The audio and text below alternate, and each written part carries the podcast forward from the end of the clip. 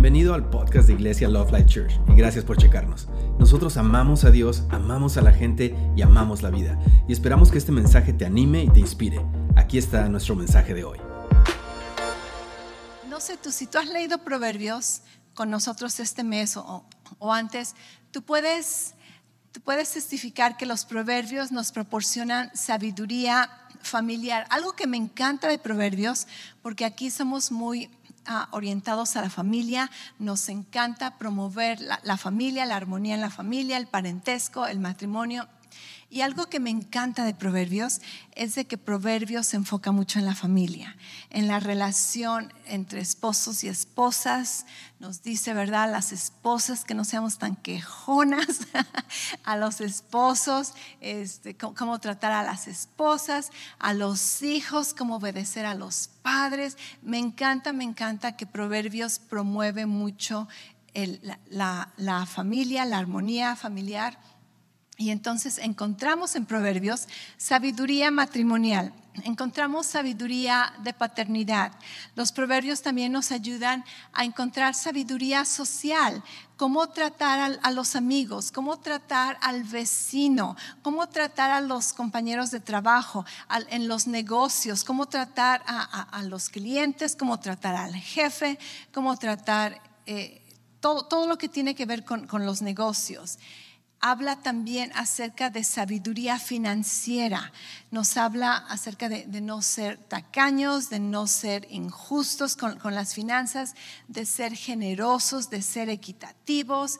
Nos, ah, nos habla acerca de, de sabiduría física, cómo cuidar de nuestros cuerpos. La, la palabra dice que que las instrucciones, la palabra de Dios es medicina a toda tu carne. ¿Cuántos les gusta eso? Medicina a toda tu carne, a tus huesos. Pero también nos, nos muestra nuestra parte, que no tenemos que andar de, de amargados o vamos a, terminar con ah, reumas, ¿verdad? Artritis. Nos dice cómo guardar nuestro corazón, cómo mantener una actitud de esperanza, de fe, de gozo para... para promover medicina y sanidad a nuestro cuerpo. Entonces, en los proverbios encontramos sabiduría física, sabiduría médica, encontramos sabiduría acerca de, de política, acerca de gobernantes, acerca de cómo ser buenos ciudadanos. ¿Cuántos, cuántos han disfrutado proverbios? Y yo, yo en esta ocasión lo he disfrutado como que más que nunca. Pero algo que también me llamó mucho la atención y no había puesto mucha, mu- mucho enfoque en eso, está basado en lo que vimos la semana pasada acerca de, de cómo la sabiduría simboliza o personifica, más bien cómo Jesús personifica la sabiduría y cómo la sabiduría es simbolizada a través de Jesús. Y ahora leo algunos proverbios y, y lo mencionamos la semana pasada, que proverbios nos invitan a, mirar a Jesús a través de la sabiduría y nos invitan a mirar el Evangelio. Anoté algunos versículos, son, son muy poquitos, pero como proverbios nos hablan acerca del Evangelio. Por ejemplo, en Proverbios 11:4 dice, en el día de la ira de nada sirve ser rico, pero la justicia libra de muerte. Y este versículo me hace pensar en 2 de Corintios 5:21, donde dice que, que al que no conocía pecado por nosotros se hizo pecado, para que pudiéramos llegar a ser la justicia de Dios en, en, en- Cristo. Y entonces vemos que, ok, en el día del juicio, si eres rico, si eres, si eres pobre, no te va a servir de nada. Lo único que te va a servir es la justicia. Eres justificado y en Cristo la Biblia nos dice que hemos sido justificados. ¡Wow! Gloria a Dios. ¿Quién pensaría que un proverbio me, recuerda mi justificación, me recuerda la obra redentora de Jesús? Otro ah, proverbio dice, con amor y verdad se perdona el pecado y con el respeto al Señor se evita el mal. Y esto que me hace recordar a Jesús, a Jesús, que la Biblia dice que Él es amor, Él es verdad. Con amor y verdad se perdona el pecado. ¿Cómo fueron nuestros pecados perdonados? Solamente a través de Cristo. Y ahora te digo, así, no, no todos los proverbios, ok, pero muchos proverbios como que estoy viendo más allá de lo que me está diciendo prácticamente y puedo mirar, ok, aquí está un poquito acerca de, la obra redentora de Jesús. otros dos más. Uno dice, dice, la misericordia y la verdad sostienen al rey. Este es Proverbios 20, 28. Dice, la misericordia y la verdad sostienen al rey. Su trono se afirma en la misericordia. Y aunque obviamente está hablando de un rey natural, de un rey, tú sabes que Proverbios es el rey hablándole a su hijo que va a ser, es príncipe, va a llegar a ser rey, pero también esto me hace pensar en el rey de reyes. La misericordia y la verdad sostienen el trono de, nuestro rey. ¿Cuántos dicen, es cierto, nuestro rey es un rey de, misericordia y de verdad? Y el último que te voy a mencionar por el momento en cuanto a, cómo los proverbios apuntan al Evangelio, apuntan a Jesús, es uh, Proverbios 20:30. Dice, los golpes y las heridas curan la maldad los azotes limpian lo más íntimo del ser. Y obviamente este, cada proverbio puede tener diferentes aplicaciones, diferentes este, maneras de interpretarlo, pero cuando estamos viendo a través de los lentes del Evangelio, este versículo me, me recuerda Isaías 53, 4 y 5 por sus llagas fuimos nosotros curados. Él llevó el precio por nuestra paz. Él fue molido, Él fue traspasado. ¿Y qué dice? Que los golpes y las heridas curan la maldad. Sus golpes y sus heridas que Él no merecía trajeron sanidad a nuestras vidas y han curado nuestra maldad, han curado nuestra, nuestra naturaleza pecaminosa, nos han dado una nueva naturaleza, han limpiado lo más íntimo de, nuestra, de nuestro ser, nos ha dado un nuevo espíritu.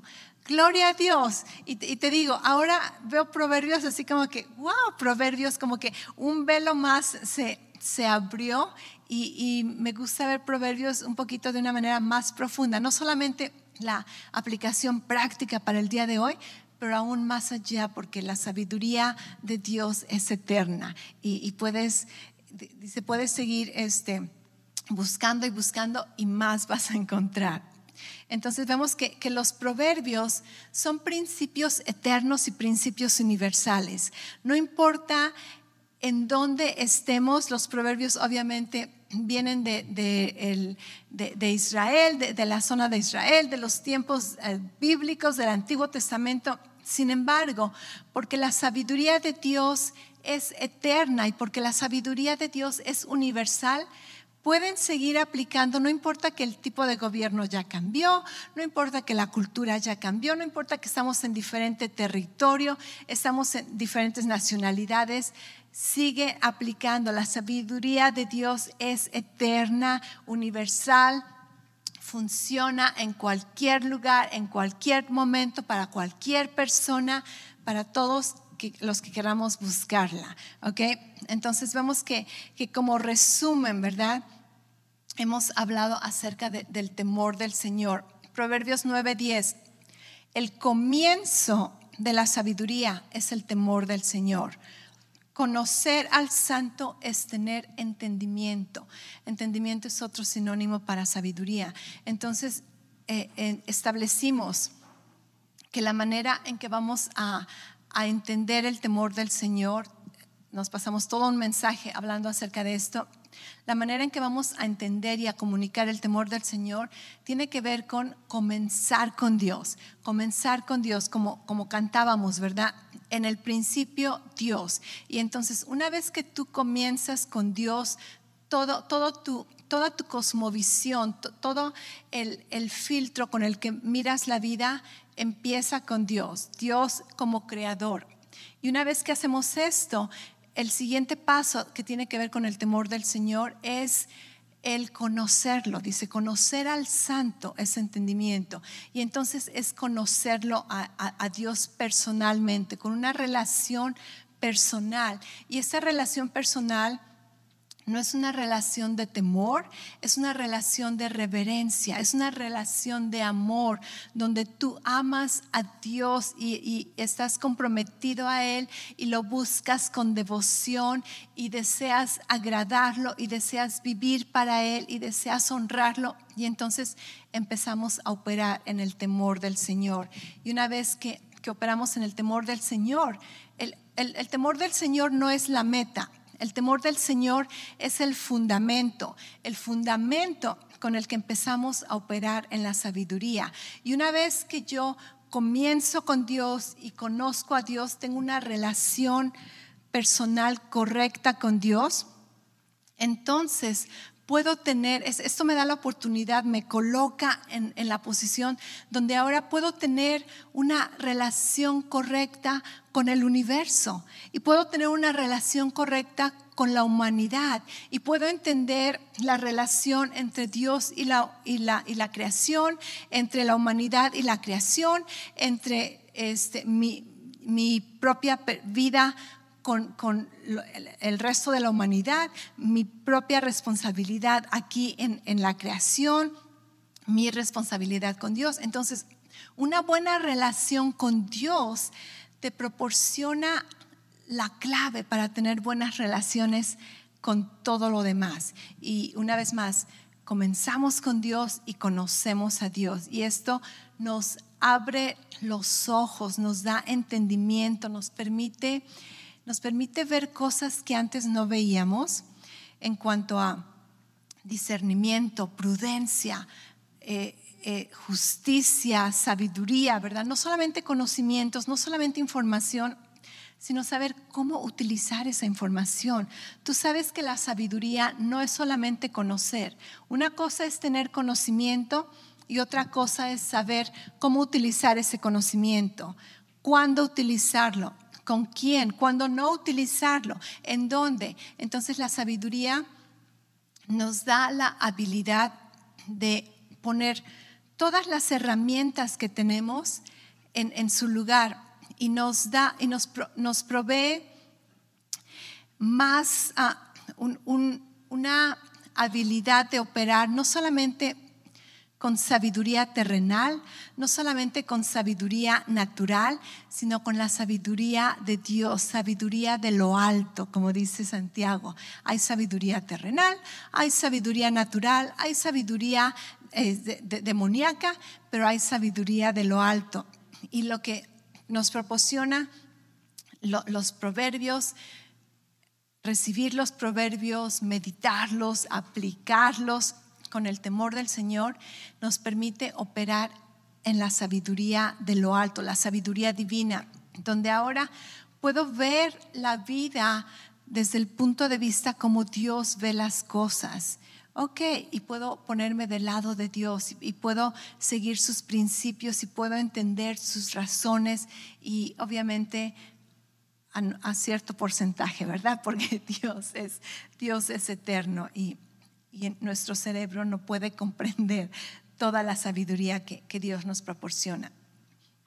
Algo que también este, quería, quería mencionar en este resumen acerca de la sabiduría es de que la sabiduría no se trata de hacer. De hecho, nada en nuestra relación con Dios se trata de hacer. La palabra dice que que por gracia hemos sido salvos, no por obras, para que nadie se gloríe. La fe no tiene que ver con, con hacer. El ser amados por Dios no tiene que ver con hacer. El ser perdonados por Dios no tiene que ver con hacer. Primero es ser. El hacer viene como consecuencia. El hacer viene, eh, eh, explicaba la, la vez anterior, de que si, si hay, un, hay un niño jugando fútbol y este niño sabe que su papá está como espectador en las bancas, pero si la relación entre este niño y el papá no es una relación cercana, el niño no sabe que su papá lo ama, lo acepta, entonces el niño va a querer meter un gol, para ganarse el amor del papá, para ganarse la aceptación del papá. Y, quién sabe si se la gane o no, ¿verdad? Pero si tenemos otro niño jugando también fútbol y el papá también está en las bancas echándole porra, pero esta relación entre ellos es cercana, es, de amor, es de amistad, se conocen, se apoyan. Entonces, este niño va a querer meter un gol no para ganarse la aceptación de su papá, sino para complacerlo, para honrar al papá, para que el papá se sienta orgulloso de él. Y así es nuestra relación con Dios. Dios dice, la, palabra nos dice que nosotros lo amamos porque Él nos amó primero. Por gracia hemos sido salvos. Entonces, todo lo que tiene que ver en tu caminar cristiano, y esto es de hecho un buen, un buen descanso, si tú has estado batallando y si estás e, exhausto, estás cansado de querer hacer, hacer, hacer para Dios, quítate esa carga porque Dios nunca te dijo que hicieras.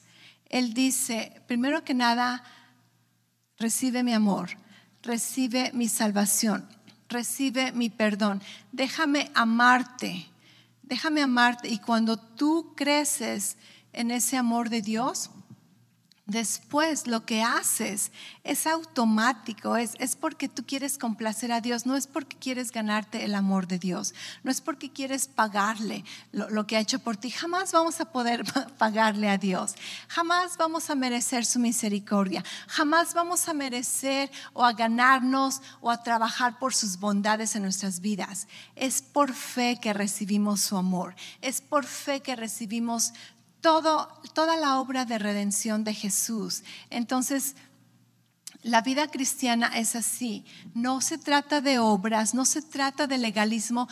Eso se llama religiosidad. Eso se llama religión, donde tú quieres hacer algo para ganarte el favor de Dios.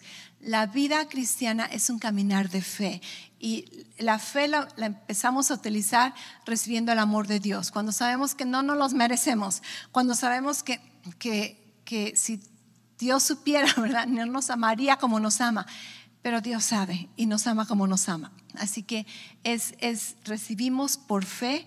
De la misma manera, la sabiduría opera. Muchas veces asumimos, ok, tengo que ser una buena persona para ser un sabio.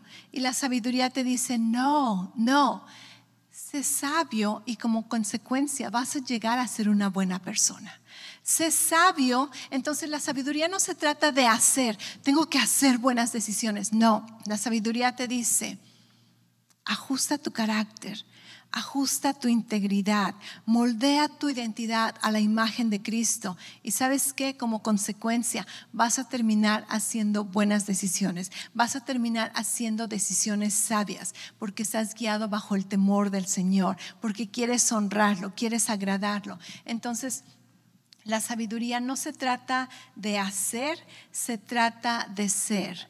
No quiero, no, no, me voy a enfocar en, en, hacer lo correcto, en hacer decisiones sabias. Me voy a enfocar en ser una persona sabia. Y las acciones van a, venir como consecuencia.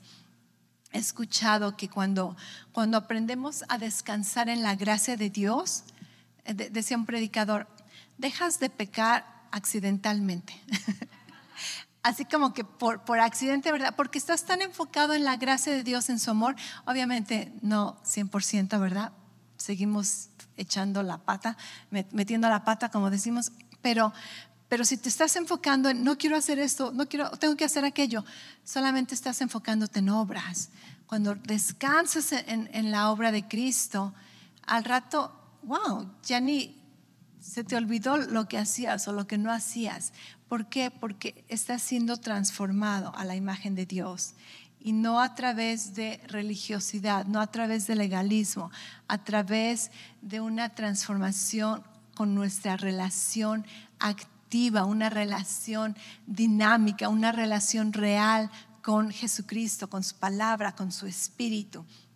Entonces no se trata de acciones o de obras, se trata de la actitud de tu corazón, temor al Señor, reverencia hacia Dios. Y este, también hablamos acerca, oh, ese, tema estuvo divertido, fue ah, cuando, cuando hablamos acerca de que un proverbio nos representa la verdad, pero un proverbio no nos representa toda la verdad. Y ese tema, cuando lo exploramos, estuvo, un poco divertido. Veía muchos así como que, ¿de qué me estás hablando? Parecen contradicciones. Pero un, proverbio te puede decir la verdad, pero no toda la verdad. Porque necesitamos todos los proverbios para, para respaldarse y algunos proverbios hablan acerca de, la, de la excepción. Por ejemplo, un, proverbio, lo, mencioné hace un rato, proverbio dice que, que sigue las instrucciones del Señor y vas a tener sanidad, va, va, a ser como medicina a todo tu cuerpo. Ok, ¿es verdad? Sí, es verdad. ¿100% es verdad? Sí. ¿Pero es toda la verdad? No, porque sabemos que hay enfermedad en este mundo, existe la maldición, existen malas decisiones, existen malos estilos de vida, existe ignorancia, existen virus, existen bacterias. Entonces, ahí viene otro proverbio, ¿verdad? Donde te dice que, que seas sabio, que no seas glotón, que, que no te duermas tan tarde, que, que, que, te, que no seas perezoso, que te pongas a hacer ejercicio. Eh, entonces, un proverbio nos dice la verdad, pero un proverbio no nos dice toda la verdad. Necesitamos todos los proverbios en conjunto para poder este, entender muchas, muchas verdades que un proverbio mencione. Algo que también este, quiero enfatizar en, nuestro, nuestro resumen del día de hoy fue acerca de, que la palabra de Dios nos dice, busca la sabiduría, ¿cierto? Busca la sabiduría sobre todas las cosas, busca la sabiduría. Vimos una paradoja que tiene que ver con, con buscar la sabiduría. Por una parte, muchos proverbios nos dicen, busca la sabiduría. A, a costa de todas tus posiciones, obténla, ¿verdad? Cómprala y no la vendas.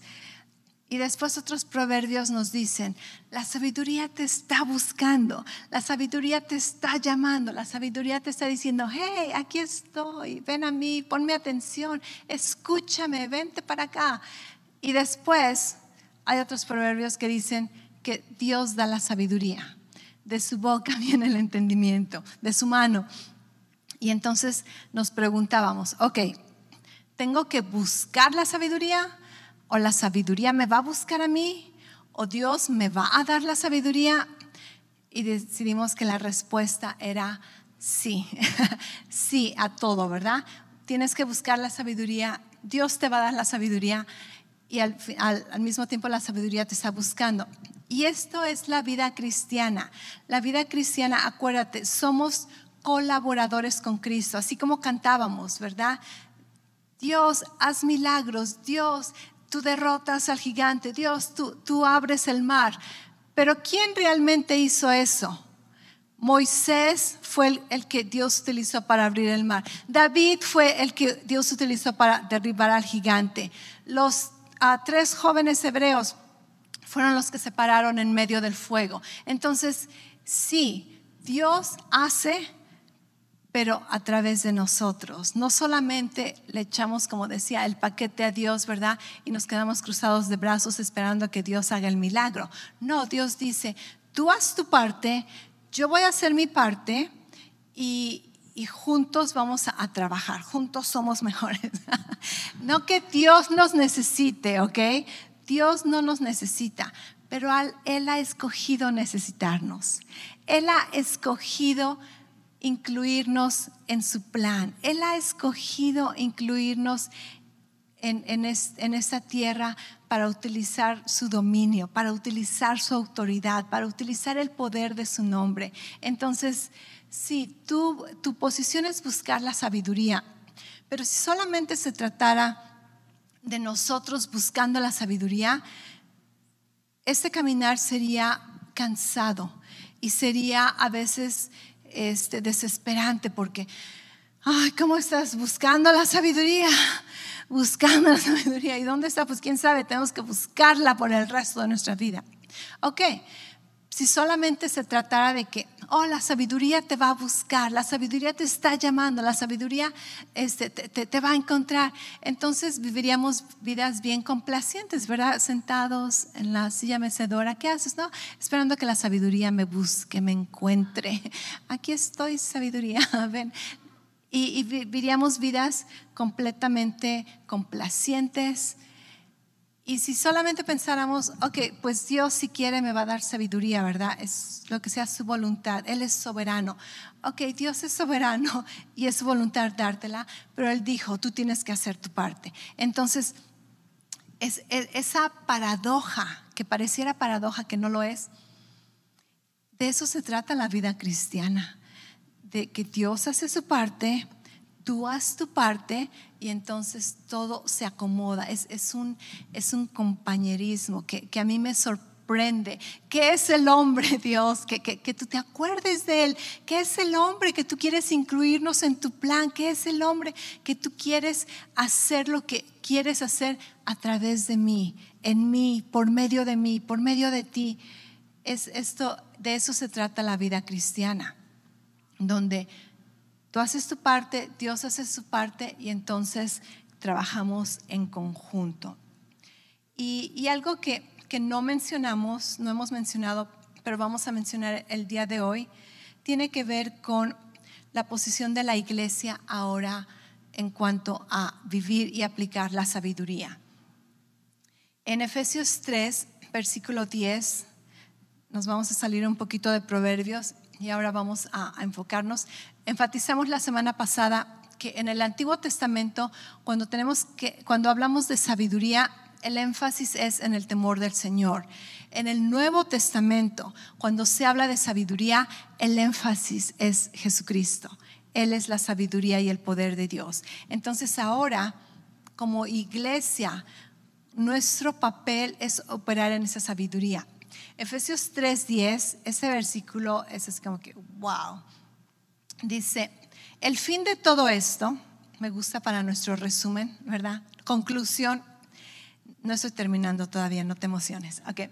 Dice, el fin de todo esto es que la sabiduría de Dios, ¿cuál sabiduría? No la, no la eterna, no, no, la natural, la sabiduría de Dios, ok, esta es la conclusión, este, esta es la meta este, esta es la, la razón, el propósito que, por el que vivimos. Dice, el fin de todo esto es que la sabiduría de Dios en toda su diversidad, acuérdate, la sabiduría tiene una diversidad, tiene que ver con, con prudencia, justicia, juicio, equidad, eh, generosidad, entendimiento, discernimiento. La sabiduría dice, en toda su diversidad, se dé a conocer ahora por medio de la iglesia a los poderes y autoridades en las regiones celestiales. Ahora Dios, Dios quiere que tú como iglesia, que yo como iglesia, operemos en esta sabiduría y que aún los ángeles, aún los demonios digan, wow, ¿de dónde sacaron esta sabiduría estas personas? Cuando Jesús andaba aquí en la tierra, la palabra dice que, que los sabios, los eruditos, los eh, escribas, fariseos, todos los que estudiaban la palabra de Dios, decían, ¿de dónde sacó este su, sabiduría? ¿Cómo, ¿Cómo habla con tanta autoridad y con tanta sabiduría? Él es la sabiduría. Pero ahora, ahora la palabra nos dice que Dios desea que a través de nosotros la sabiduría de Dios se dé a conocer. Eso es maravilloso, me, hace muy humilde y a la vez es un gran paquete.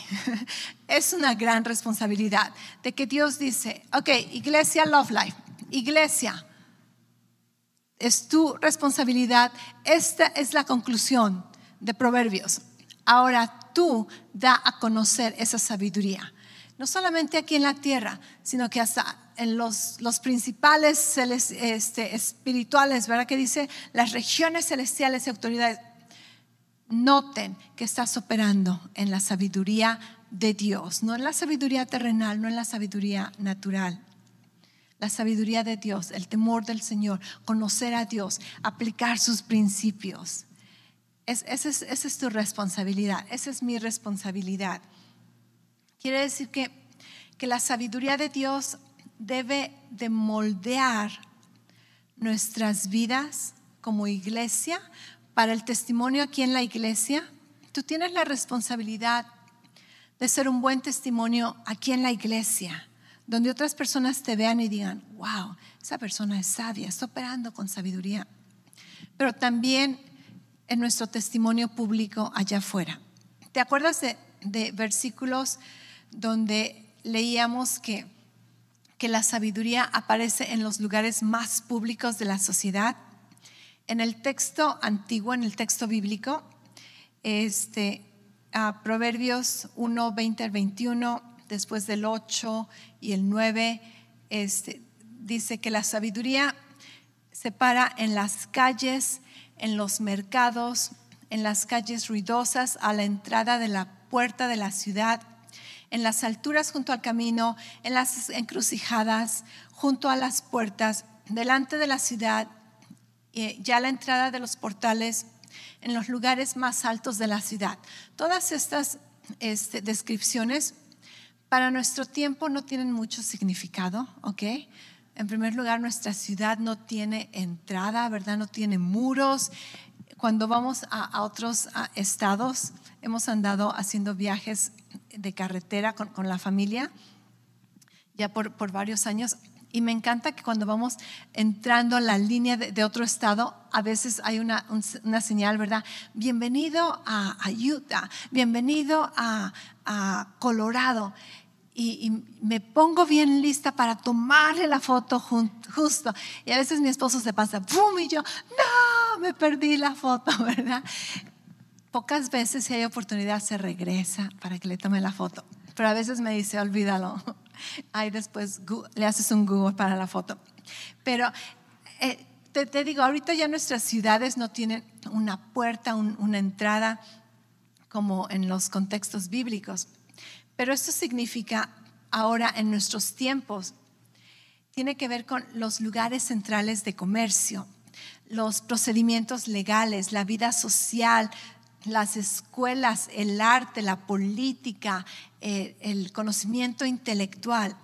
Entonces, ahora se nos, se nos demanda como iglesia de Dios que donde quiera que tú vayas, en el trabajo, en el mercado, en, el vecindario, en, el tráfico, donde quiera que andamos, debemos de andar operando con esa sabiduría en, en cualquier lugar, ¿ok? porque la sabiduría no solamente nos va a beneficiar personalmente, pero va a beneficiar a, los que están a nuestro alrededor. Efesios 5:15 dice, así que tengan cuidado de su manera de vivir. No vivan como necios, sino como sabios. Te digo, tenemos una gran responsabilidad, un gran paquete. Dos versículos más. Colosenses 3:16 que habite en ustedes la palabra de Cristo con toda su riqueza. Instruyanse y aconsejense unos a otros con toda sabiduría. No vayas a Facebook, no vayas a Instagram, no vayas a YouTube. Bueno, a veces ve a YouTube. Este, yo lo hago a veces. Pero no, no, no busquemos allí los consejos bíblicamente, ¿verdad? recetas, ok, te la paso. Pero no, busquemos los consejos o consejería en, los medios sociales. Dice, en la iglesia busca a los consejeros, en la iglesia ten a, tus mentores, a tus líderes. Dice, entre ustedes instruyanse y aconsejense con toda sabiduría. ¿Acaso no es una gran responsabilidad ahora? Ok, tengo una pregunta, ¿qué harías? Bla, bla, bla. Déjame checar proverbios.